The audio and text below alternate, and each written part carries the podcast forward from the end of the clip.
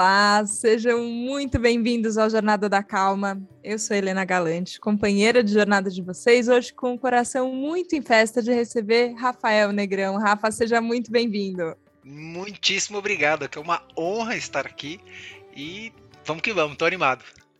Está animadíssimo, uma das pessoas mais animadas, maravilhosas que eu conheço, encantadoras. Uhul! Uhul! Vou dizer que a gente fez uma aula juntos. O Rafa tem um curso muito legal, um workshop que chama Lugar de Escuta. E a gente fala muito de lugar de fala, é importante falar sobre o nosso lugar de fala, mas o nosso lugar de escuta é igualmente importante. E eu fiquei encantado. Rafa já tinha escrito uma coluna tal Felicidade lá na Vejinha, quem ainda não foi, clica lá no blog. A pressa é inimiga da conexão. Um belíssimo nome aqui para o Jornada da Calma. É, mas foi na aula de escuta, Rafa, que eu entendi qual era a profundidade da escuta que você estava propondo. E você pensa nisso faz um tempão, né? Que você está escutando, você é um escutador. Muitos anos. É... Não vou falar nem eu, acho. Acho que todo mundo é formado na arte da escuta, a gente só não percebe isso, né? A gente reage ao mundo e vai agindo conforme as coisas vão acontecendo com a gente. Eu comecei a pensar nesse processo da escuta de, né, de uma maneira mais ativa nos últimos 10 anos que eu comecei a ser palhaço em hospital e comecei a entender como que é aquele momento que você tem num quarto ali em 30 segundos para entender quem são aquelas pessoas, como que eles estão. Tem o um médico, está tendo um procedimento. A pessoa quer que eu entre, a pessoa não quer que eu entre. É um, né, uma, um turbilhão de coisas que acontece. E aí eu comecei a trabalhar na vida né, profissional e tal, e falava como que essa, essa coisa do palhaço faz sentido no trabalho. E fiquei muitos anos até achar a palavra escuta, é, que veio muito do Tebas, do Cláudio Tebas, roubo tanta coisa dele. Tebas, eu tenho que te pagar uma parte do meu salário. Roubando parte... como um artista, tá tudo bem. exatamente, exatamente. E aí até, inclusive o nome do, do curso, do Lugar de Escuta, vem de um livro do Tebas, do palhaço psicanalista. É, e eu comecei a entender que começava aí esse processo de comunicação que para mim é muito rico, do palhaço, da presença, do... O que está acontecendo aqui agora? Quem são as pessoas que estão comigo e como estão essas pessoas agora? E aí a gente constrói algo a partir disso. Agora você falou, e é curioso isso, assim, ó, porque a hora que, é, como um palhaço em hospital, você entra no quarto, tem um paciente, tem a família, tem os médicos, tem muita coisa acontecendo, e você falou 30 segundos, mas acho que você foi até generoso, né? É, talvez seja ainda menos tempo que você tem para fazer essa análise inteira, sentir qualquer momento e falar, tá, onde é que aqui cabe ou não cabe eu entrar, o que, que eu posso fazer? E eu acho isso muito legal, porque às vezes a gente pensa em escuta e parece que você tem que tirar assim, ó, longos minutos e um grande distanciamento e ficar muito. Aí, quando a gente fala jornada da calma, às vezes as pessoas pensam isso também, né? Que você vai dar um pause no mundo está acontecendo, fala, para mundo, peraí que eu preciso de calma, e aí depois você vai agir. Só que não, é, é um processo rápido, como, é, como esse que você contou no hospital, só que ele é presente. Como é que é isso de fazer. É, não é no bate-pronto, né? Mas, mas ele é ágil, não é? Sim e enquanto eu estava escutando, veio tanta coisa que dá para responder, mas o que eu acho que veio mais forte é a escuta em si só é uma ação. Se você está escutando presente mesmo, já está preenchido aquele ambiente. Então, quando entra um palhaço olhando de fato o ambiente, ou dois palhaços, o que está acontecendo aqui? Quem são essas pessoas? O que, que essas pessoas podem estar tá precisando? Tá tudo bem aqui? Eles podem não falar nada. Já entrei em quarto com palhaços que a gente fica em silêncio, né, todo, todo aquele quarto em silêncio, olhando, tal, às vezes só mandando beijinho ou fazendo nada. É, às vezes você entra, a criança está dormindo e aí o pai está lá e você só interage com o pai um pouquinho mas em silêncio. Então, assim, já está acontecendo algo a partir do momento que o palhaço entrou. Já está feita, a, a, a situação está posta, né? Então a gente tem um tempo para pensar, para falar: será que eu preciso falar alguma coisa? Ou isso, essa interação em si já está sendo o jogo, que a gente quer tanto instaurar um jogo para as pessoas rirem ou brincarem, e às vezes está antes. isso que você falou, da escuta ser uma ação, é muito doido, né? Porque na nossa cabeça, às vezes, parece uma não ação. Parece que você não está fazendo nada, né? Só que você está fazendo, só não está falando, né? E eu acho que a gente aprendeu a. Ou você tem que estar tá fazendo alguma coisa, assim, né? Muito se mexendo, é... não sei, muito ativo, né? Parece que só observar, por exemplo, ou só escutar não é uma ação. Só que é... isso faz parte do treinamento de palhaço ou faz parte do treinamento para os hospitais, Rafa? Como é que é? Super, Faz super sentido. E acho que assim, eu sou extremamente ansioso. Você viu meu curso. Parece que eu tomei seis latas de energético. Que so, e dois sou... cafezinhos depois, gente. Só e isso. Dois... Cheirei o pó do café assim, tô, meu Deus, o café é demais. Porque para mim é uma é um é criança entrando no parquinho querendo brincar com os amigos e criança não vai brincar tipo, vou brincar só um pouquinho, não, a criança quer, quer entrar para brincar e vai com tudo.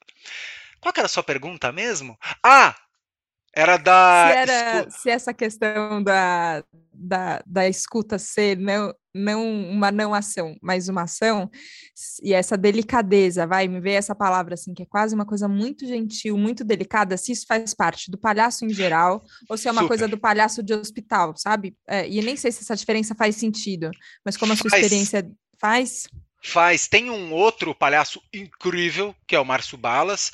É, eu tava vendo um dia uma live dele com outro palhaço incrível, que é o Mauro Fantini. É só e ele tava falando incríveis nesse mundo. Maravilhoso, tem cada pessoa incrível. E aí eles estão falando da diferença de dois tipos de palhaço. Com certeza tem mais, ainda mais se for olhar comédia dell'arte, arquétipos e blá, mas enfim, ele tava olhando dois tipos de palhaço. O palhaço de show, que é o palhaço Cirque de Soleil, que faz estripulias incríveis, que é extremamente engraçado e faz uma cena e tal, e o palhaço situacional, que é o que a gente faz, que é o palhaço de hospital, que é o palhaço do aqui e agora, do momento e tal. Pra gente, a escuta é o primeiro passo de absolutamente tudo. Então, quando a gente tem uma, algumas coisas no curso que a gente virava e falava para a pessoa assim: eu quero que você faça uma crítica e um elogio para a pessoa que está na sua frente. E a pessoa que for receber esse elogio, essa crítica, só ouve, não tenta se justificar. E aí acontece. Por que, que a gente faz isso? Quando você vai para um quarto de hospital, a criança pode virar, como já aconteceu comigo e provavelmente todos os palhaços que eu conheço, a criança vai falar assim: Nossa, você é sem graça, hein? Vai falar o quê para a criança? Sem graça é você, mano. Vou embora, entendeu? Não.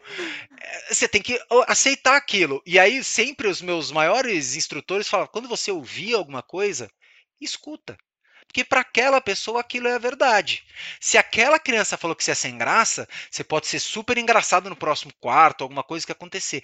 Mas para aquela criança específica, você não foi engraçado. E vale sim a análise de por quê que, que eu poderia ter feito diferente? E às vezes o problema não é nem o que eu fiz, às vezes a criança estava extremamente mal-humorada, tinha acabado de tomar uma injeção, estava querendo descansar, enfim.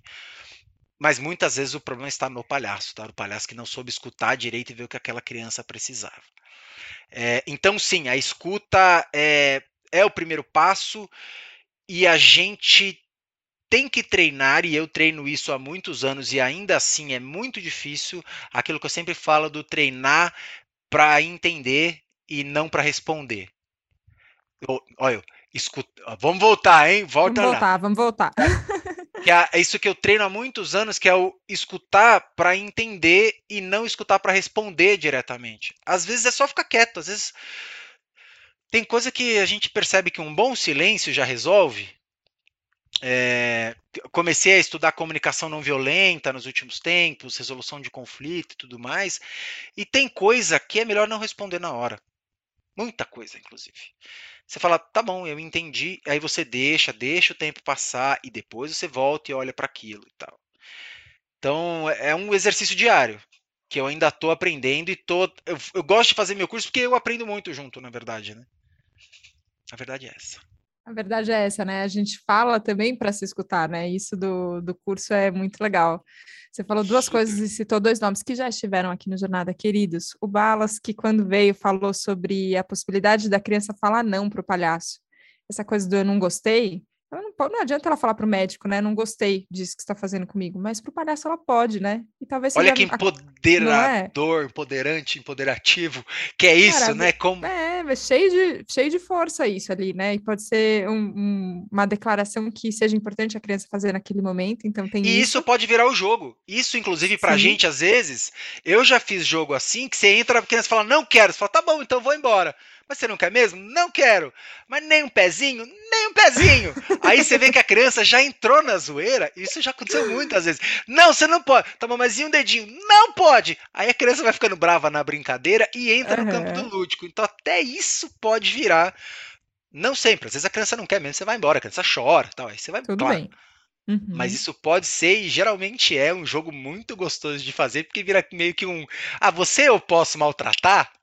Então eu vou maltratar, sai daqui. Aí você fala, não vou sair. Aí começa o jogo, que é uma delícia. Só que para esse jogo acontecer, eu acho que tem uma liberdade que a gente entrar, que é de não saber o que vai acontecer depois.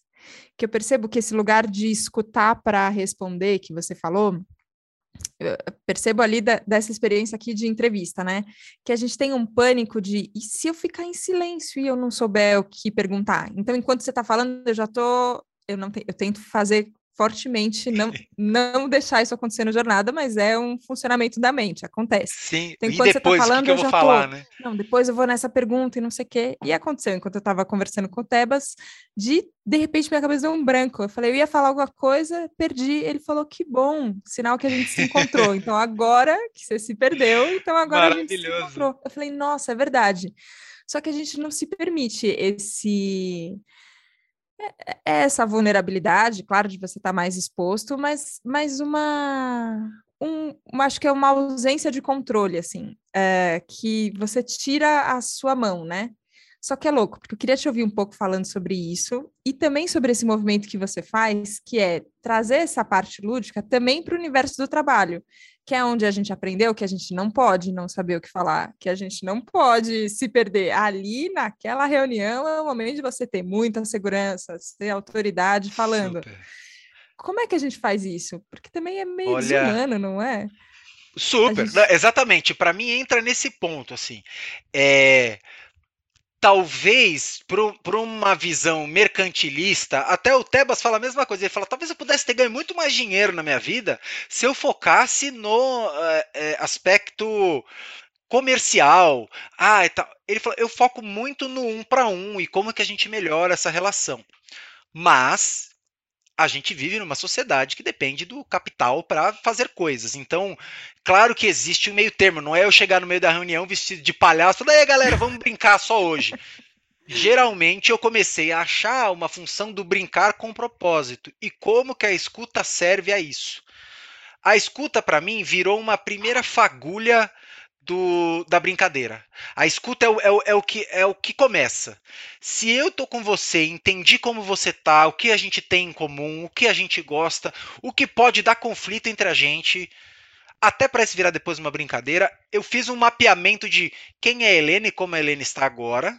A partir disso a gente consegue brincar e tudo mais, mas a gente entrou numa reunião para falar sobre o planejamento do trimestre.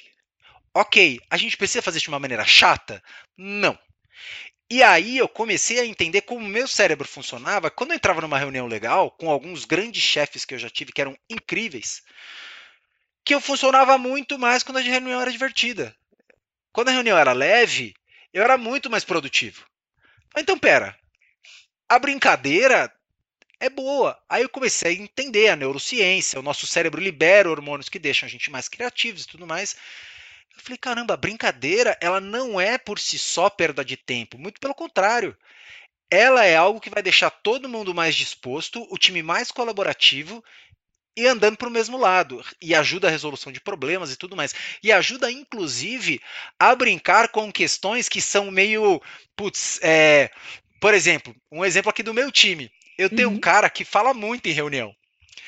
E eu também falo muito. Direto, a gente se zoa por isso. Você vai me deixar falar agora ou não? Ah, não, não vou. E, e aí a gente brincando com isso, coisa que se a gente tirasse do lúdico, falasse, oh, você fala muito, hein?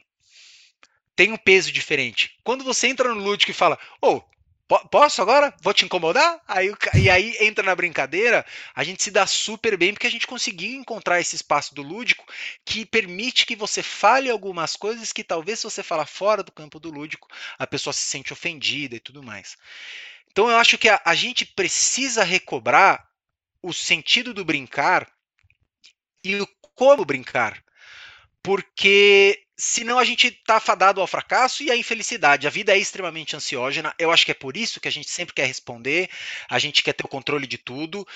E aí a, a brincadeira é um momento que a gente meio que tira isso um pouco de lado. E uma coisa importante, o nosso cérebro é extremamente inteligente. Enquanto se a gente entrar numa reunião para falar do planejamento do trimestre e a gente começar a brincar, o nosso cérebro está matutando ali no fundo o planejamento do trimestre. É o que o Mauro Fantini fala do modo PlayStation, que o PlayStation vai fazendo carregamento no, no background. Nosso cérebro está planejando essas coisas do background, ele está entendendo ali. E eu vou pareando meu Bluetooth com você para gente depois. Ó, então, agora vamos falar do planejamento do trimestre. Tá mais leve, tá mais fácil, as ideias estão mais lubrificadas, elas vêm. Então, eu não sei se eu respondi sua pergunta, mas é que eu falo de brincadeira, eu fico tão feliz que eu nem sei o que, que é mesmo. Respondeu, respondeu, porque eu queria justamente entender isso, assim, ó, como a gente consegue fazer isso é, no trabalho. Eu acho que tem, tem uma ideia a ser desconstruída de que o trabalho é sério, mas é isso que você falou, assim, a gente entra tenso numa reunião, e aí a reunião é tensa e travada, e às vezes, se você coloca a, a brincadeira, a ludicidade ali no meio, a, as coisas vão fluindo de um jeito melhor. E essa expressão que você usa de parear o Bluetooth, eu acho muito boa, porque parece ah, so, somos mundos diferentes, né? Assim, eu tô aqui cheia de helenices na cabeça e meu dia aconteceu isso, aconteceu aquilo, Rafa está cheio de rafices, então como é que como é que estão essas coisas? Só que a gente se encontra aqui, você fala, tá, onde é, onde é que eu tô? Onde é que você tá? É, e tem uma disposição para se ver. E às vezes eu fico pensando isso em reunião, eu eu gosto muito de memes, em geral. Acho uma ótima maneira de comunicação. Somos dois. Somos Porque eles apelam para o humano, né? Eles apelam porque é nosso. É demais, é demais. Mas tem um meme específico que eu fico pensando, que é essa reunião podia ter sido um e-mail. É verdade que muitas reuniões poderiam ter sido um e-mail? É verdade. Tem coisas que às vezes a gente falta objetividade, falta praticidade, está tudo bem. Mas tem vezes que eu me pergunto e falo, cara, que pressa é essa que a gente não consegue ficar 10 minutos ouvindo uma pessoa o que, que ela precisa fazer? Será que eu não estou perdendo alguma informação quando eu estou o tempo inteiro pensando isso aqui podia ser e-mail, isso aqui podia ser e-mail? Assim, eu, eu, eu tenho tô... uma teoria. Qual a sua teoria? Quero ouvir. Que quando esse meme é usado com frequência, ou as pessoas falam isso com frequência, elas estão num ambiente pouco lúdico.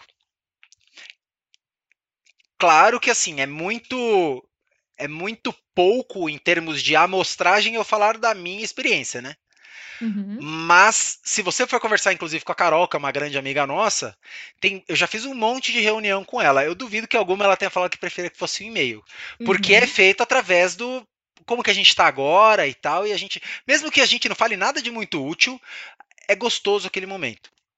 Fora as reuniões com a Carol, as reuniões com o meu time, a gente faz muita reunião. E as reuniões andam, as reuniões, sabe, elas caminham, a gente entrega o que tem que entregar, a gente produz durante a reunião. Brincando. Então, acho que quando a pessoa fala a reunião poderia ter sido um e-mail, geralmente é aquela reunião que tem um monte de gente e aí o cara tá falando, só que ele não tá meio ligando para quem tá lá, ele tá apresentando o planejamento do trimestre. E aí aqui a gente vai crescer esse gráfico em 23%. Nesse e aí é momento, é isso. acabamos de perder muitos ouvintes do jornal. É isso. Exatamente isso. Se for para isso acontecer, putz, então entra num ponto de até aí é uma responsabilidade grande do apresentador, de quem está chamando a reunião e até de quem está presente na reunião de como que eu torno esse ambiente gostoso em que as pessoas queiram participar para que não precise ser um e-mail. Então, é, se a reunião por si só é só uma apresentação, sem um ponto final de escuta das pessoas, o que eles acharam ou o que eles propõem, provavelmente pode ser um PDF que você manda por e-mail. For só para apresentar, não faz sentido. Agora, se for para falar um pouco sobre como foi o trimestre e depois ouvir as pessoas, verdadeiramente, não tinha que ser um e-mail. Aí, de fato, precisava ser, ah, vamos ter uma roda de conversa e tal.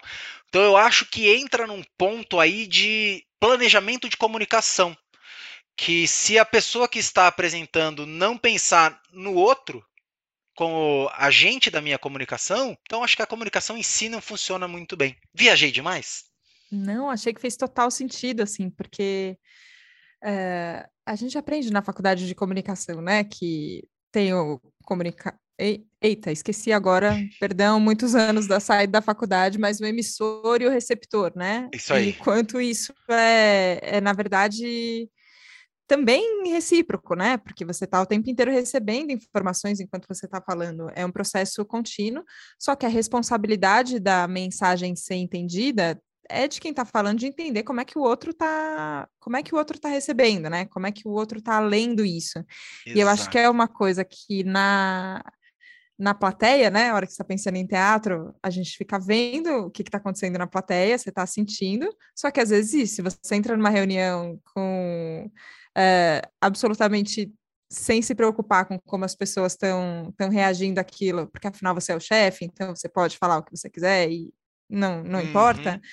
É, você perdeu a sua plateia, né? Você perdeu a audiência. Total. E eu acho que tem é, isso eu senti no, no curso que você faz também de um jeito é, divertido, que como é que a gente instiga a curiosidade, né? Você vai na chave dessa humanidade que você fala, né? Então, como é que a gente busca a humanidade para instigar a curiosidade, mas não num lugar muito carente também, sabe? Porque eu percebi, não sei como é que foi com você, assim, ó, mas a hora que a gente mudou para essa, essa atmosfera toda online, né? Que a gente parou de fazer as reuniões presenciais e começou a ser tudo online, teve um momento que eu queria só chorar minhas pitangas, assim, sabe? É, e aí também não sei quanto eu estava tão interessada no outro, se eu só queria dar uma desabafada e tudo bem. Sim. E eu falei, caraca, tô meio carente, eu acho que eu tô precisando dar uma equilibrada para poder ser um pouco mais profissional.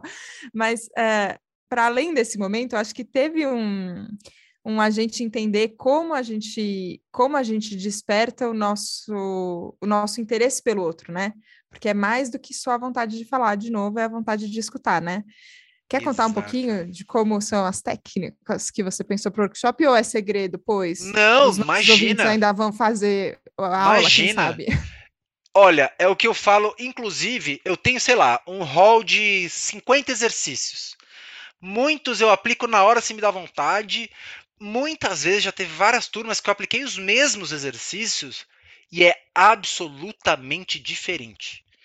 Porque o fator das pessoas que estão lá, e você fez o curso, ele é totalmente interativo. Eu dou meio que um enunciado do que vai ser feito, mas 90% do exercício é o que as pessoas trazem, curiosidades, histórias que elas têm e tudo mais. Tem uma técnica nisso, é, muito baseada no livro do Daniel Kahneman, O Rápido e Devagar, Acho que é Daniel Kahneman. Eu sou meio confuso. Mas enfim, que ele fala sobre o sistema 1 e o sistema 2 do cérebro. O sistema 1 que é mais focado no, na sobrevivência e na parte mais é, básica da nossa vivência mesmo. E o sistema 2 que é do pensamento mais elaborado e tudo mais. pensamento matemático, né, estratégias e tal. Para você ligar esse sistema 2, que é o que mais exige energia e é o mais desenvolvido do ser humano, é muito mais fácil você acessar o sistema 1 primeiro, que é o sistema das emoções básicas, do necessidades básicas, do que é mais gostoso. Quando você dá risada, você acessa esse sistema 1. Então, quando você faz isso, a pessoa está mais predisposta a ouvir o que você tem para falar, a interiorizar conceitos abstratos como escuta, empatia, que, que é isso aqui? Se eu entrar e falar, ah, escuta, pela primeira vez foi alcunhada em 1937, o pessoal vai dormir e não vai acessar, não vai ligar o cérebro da pessoa, tipo, por que, que isso aqui é importante para mim e quem é você para falar isso?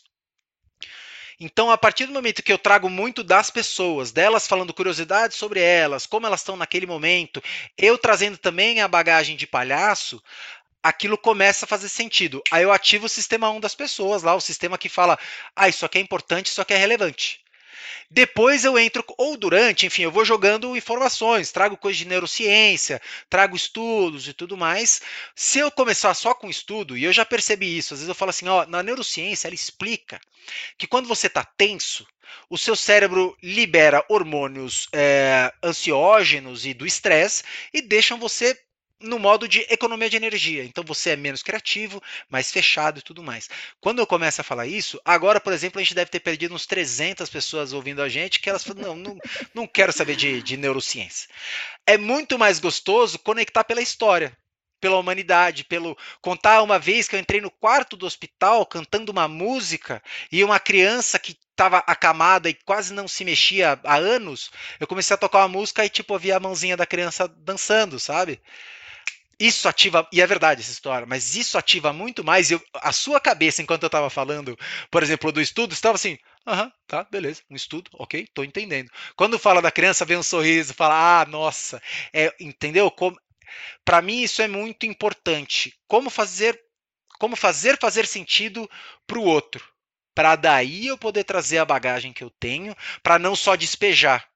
Ó, segue aqui, ó, eu li esses 16 livros sobre escuta, empatia, conexões humanas, palhaçaria e tudo mais, ó. Tá aí, tá bom? Muito obrigado, tchau, até a próxima. Calma, o que, o que para vocês faz, faz sentido, e eu sempre falo isso no curso, né? Tá fazendo sentido? que, como que vocês usam isso no dia a dia e tudo mais, porque são coisas um pouco. Apesar do nosso dia a dia ser baseado em escuta, em estar com as pessoas, eu tenho certeza que quem começou a ouvir esse podcast falando, ouvindo, lendo escuta, estava com tantas coisas na cabeça e agora começou a talvez ganhar um corpo um pouco mais claro de ah, é sobre se relacionar melhor, é sobre estar presente, é sobre estar disposto a improvisar. Gente, eu viajo demais nas respostas, né? Eu sei. Não, você não viaja, não viaja nada. ou, eu tô viajando junto e tô achando maravilhoso, mas eu tenho a sensação que todos os ouvintes do Jornada da Calma vêm, então tá tudo certo. Ótimo. Mas, Viagem com a gente. Vai, é, vai dando uma concretude, assim, né? Porque eu fico pensando que a gente é meio refém da linguagem, né? Porque de que outro jeito a gente consegue falar as coisas se não através de linguagem? Beleza, então a gente tem que usar as palavras, só que elas também têm limites. Muitos, é, no, muitos. Não é? A gente muitos. Você tenta explicar e não consegue. A hora que, está todo mundo ouvindo aqui, eu falo, tá, tem o nosso tom de voz, não tem a imagem como a gente está se vendo aqui, as pessoas estão ouvindo, a gente não, não, não estão nos vendo, mas tem o tom de voz, tem a respiração, tem, tem a, a animação ou não a animação, a calma, a pausa tudo isso conta coisas, né? Só que. Você quer um exemplo ma mais humano possível de como a palavra em si não faz sentido? Minha noiva vai ficar muito brava comigo. Ela vai falar: não acredito não que você faça isso com a Deus, hein? A Poxa deusa vida. vai ficar chateadíssima comigo. Mas eu vou usar um exemplo que todo mundo vai se relacionar. Quando eu falo dor de barriga, existem muitos tipos de dor de barriga. Tem a dor de barriga que você precisa correr agora para ir no banheiro porque você está passando mal. Aquela que dá arrepios. Aquela que você fala, não, até tô, mas posso esperar. Então, assim, ó, tô falando só de dor de barriga, que é uma coisa que todo mundo tem, que é super comum a todos nós. Olha quantas é, variantes essa expressão tem. Eu tô indo para coisa mais simples, né? Então, quando a gente vai falar sobre amor, né, empatia, hã? Que que, como assim? São palavras que em si só para mim não significam muita coisa. A não ser que você me traga o que você tem sobre o repertório de empatia, o que para você faz sentido, eu trago para você o que para mim a empatia é, e a gente constrói juntos alguma coisa. E que talvez quando a gente for conversar com uma quarta pessoa, Peraí, eu e você são duas. Então vai terceira pessoa depois. terceira, pode pôr uma quarta também, tá tudo bem. Num bar de amigos, a gente cria um outro conceito que, pra, que, né, que inclusive vou agora voltar no, texto, no texto lá que eu escrevi da outra vez da prece inimiga da conexão.